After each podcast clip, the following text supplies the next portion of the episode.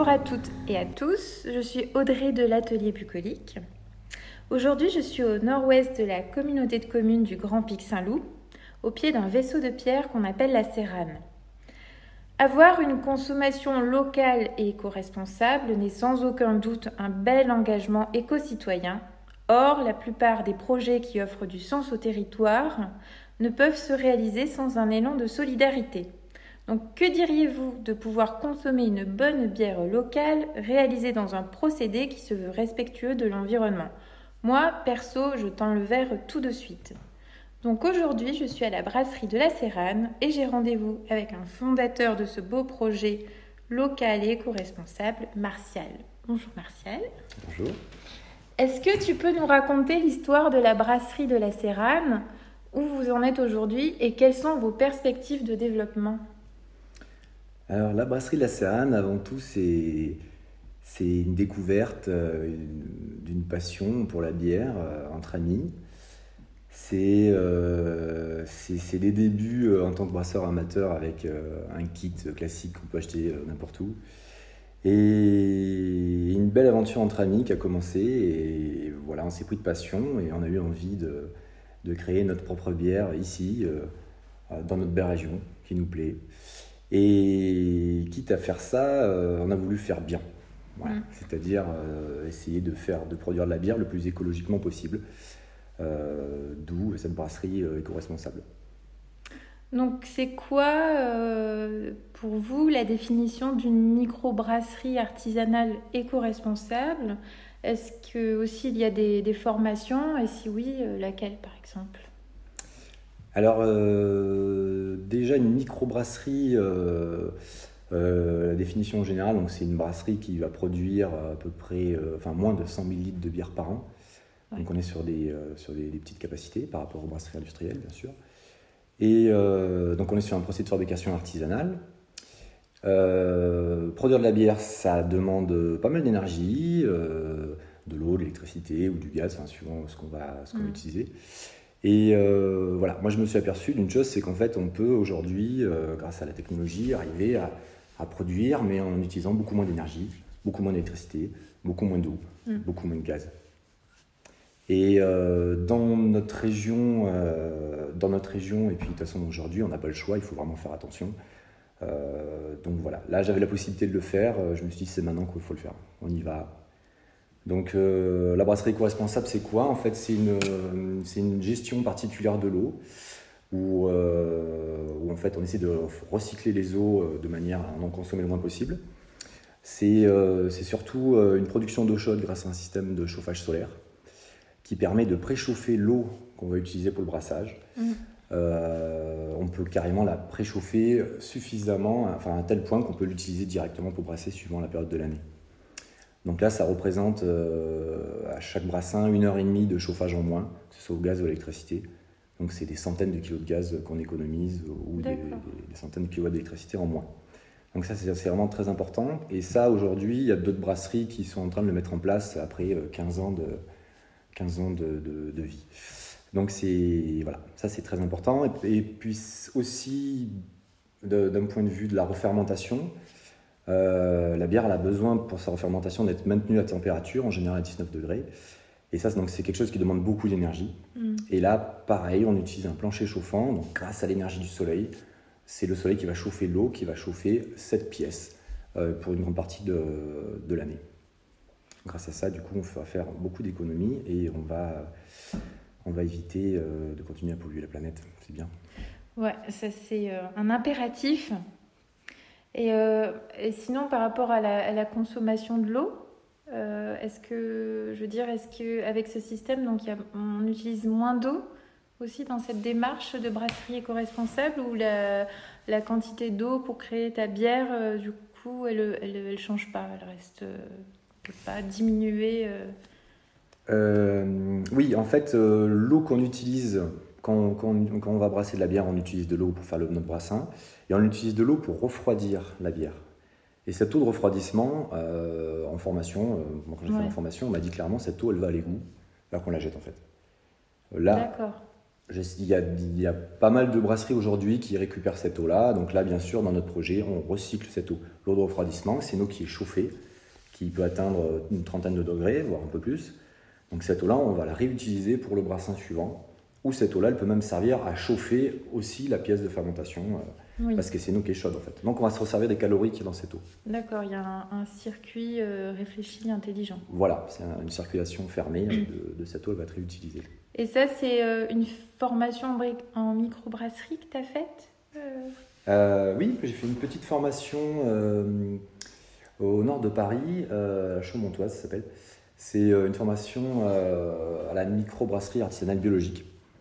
Euh, voilà, un petit stage intéressant. Euh, je sais qu'il y a d'autres formations qui existent en France, notamment à La Rochelle. D'accord. Une très belle formation qui ah existe, qui dure deux mois, je crois. Ah oui.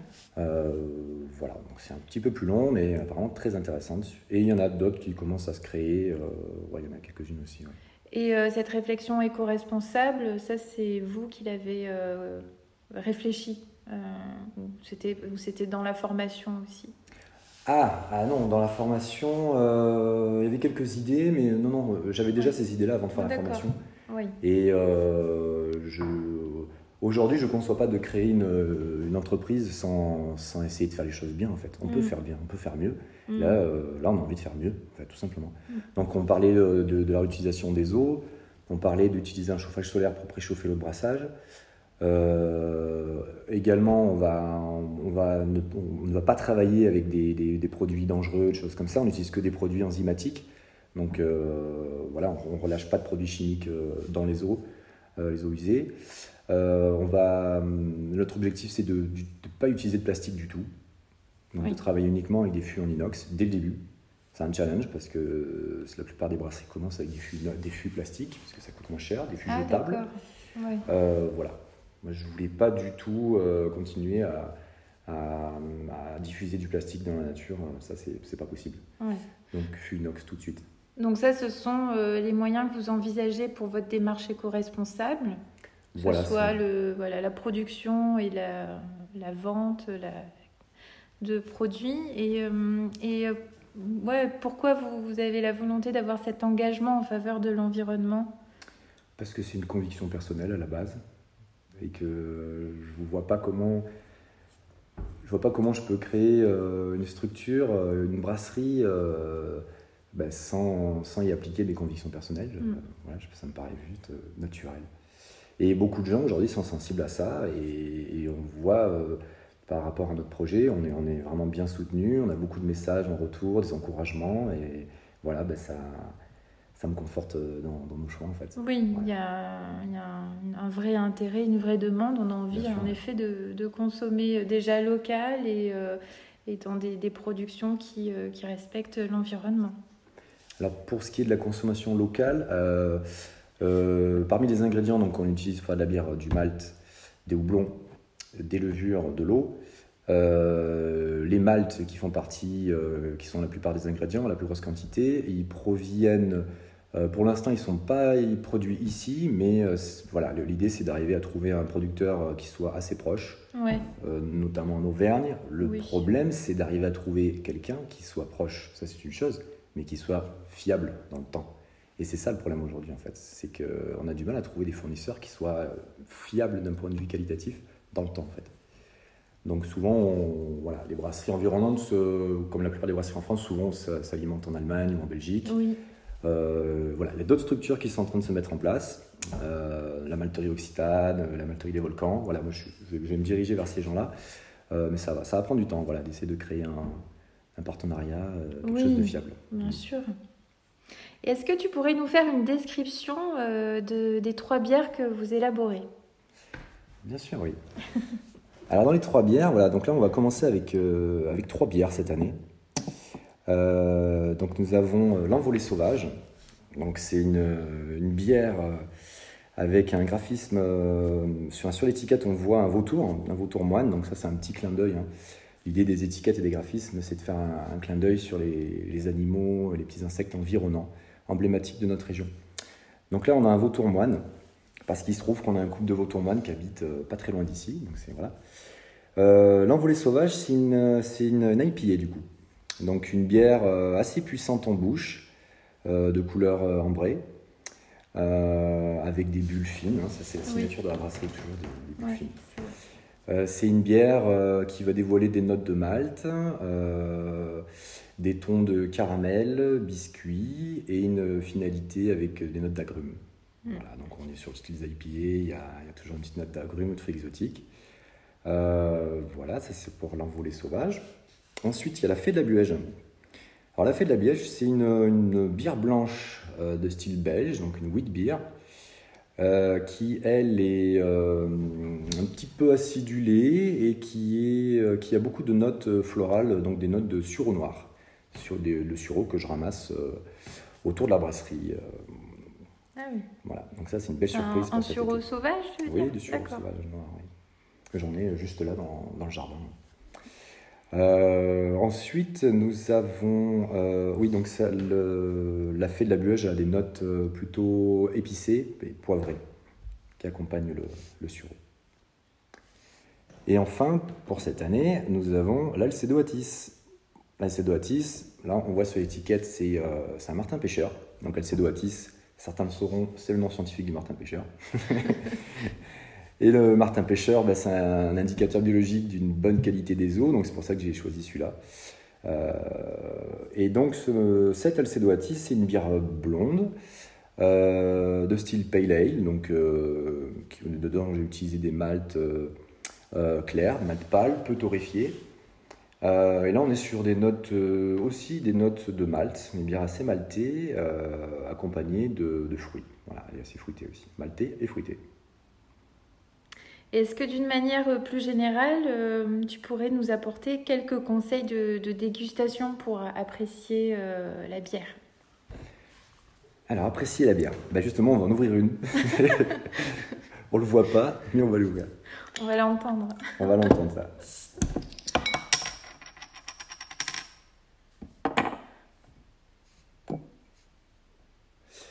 Alors déjà, c'est intéressant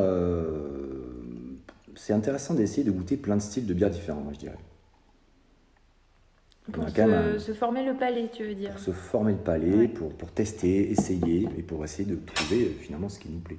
C'est mm-hmm. quand même un gros panel de, bières, un large panel. Entre une Pale Ale et une Imperial Stout, euh, bon, on, va, trouver énormément de goût, énormément de saveurs, de parfums. Euh, voilà. Alors comment on va apprécier une bière? Ben Déjà, on, retrouve, c'est comme le vin, on va retrouver beaucoup de similitudes hein, finalement on va la regarder, cette bière. On va l'observer. Ensuite, on va la sentir. On peut la faire tourner dans le verre pour l'aérer, pour que les saveurs s'expriment. C'est bien de la boire assez fraîche, enfin ça dépend des bières, mais euh, euh, ça là c'est une, ça c'est la blanche, hein, c'est la fée de la. Oui. Donc 6 euh, degrés c'est bien. Ouais. Voilà. ensuite, moi je dirais, d'abord on va mettre une première gorgée en bouche pour se rincer la bouche. et la deuxième gorgée. Là, c'est pour apprécier. Et là, on essaie, on essaie de prendre le temps de savourer les saveurs. D'abord, on a des goûts qui vont arriver, euh, qui vont se développer tout de suite en bouche. Et après, des saveurs plus subtiles, ou pas d'ailleurs, enfin des saveurs qui vont s'exprimer par la suite, qui vont persister ou pas oui, il y a, plusieurs phases euh, dans, voilà, dans cette euh, dégustation au niveau du, goût. Quoi. Oui, tout à fait. Il faut laisser le temps de, réveiller les sens. Voilà, c'est ça. On est dans le slow, donc... Euh, il faut prendre le temps. Je te laisse goûter. pas non.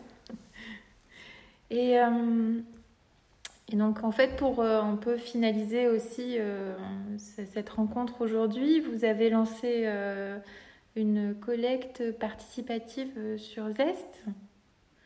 Et je, j'ajouterai le, lien pour ceux qui veulent s'y rendre. Alors oui, on a lancé une campagne de financement participatif sur cette plateforme-là de financement solidaire, le Zest. Euh, l'objectif, c'est d'arriver à collecter euh, des fonds pour pouvoir euh, finaliser notre démarche environnementale. voilà, on manque un petit peu de budget parce que bah, faire bien, bah, ça coûte un peu plus cher. Et sur un projet comme ça, le montage financier était déjà assez compliqué, hein, c'est pas évident, bien sûr. voilà, donc effectivement, on sollicite un petit coup de pouce pour arriver à faire quelque chose, pour arriver à faire quelque chose de mieux. Eh bien, moi, je vais suivre en tout cas de près cette aventure parce que j'habite pas très loin. Et je, ben, te remercie pour cet échange et toutes ces informations. Merci à toi.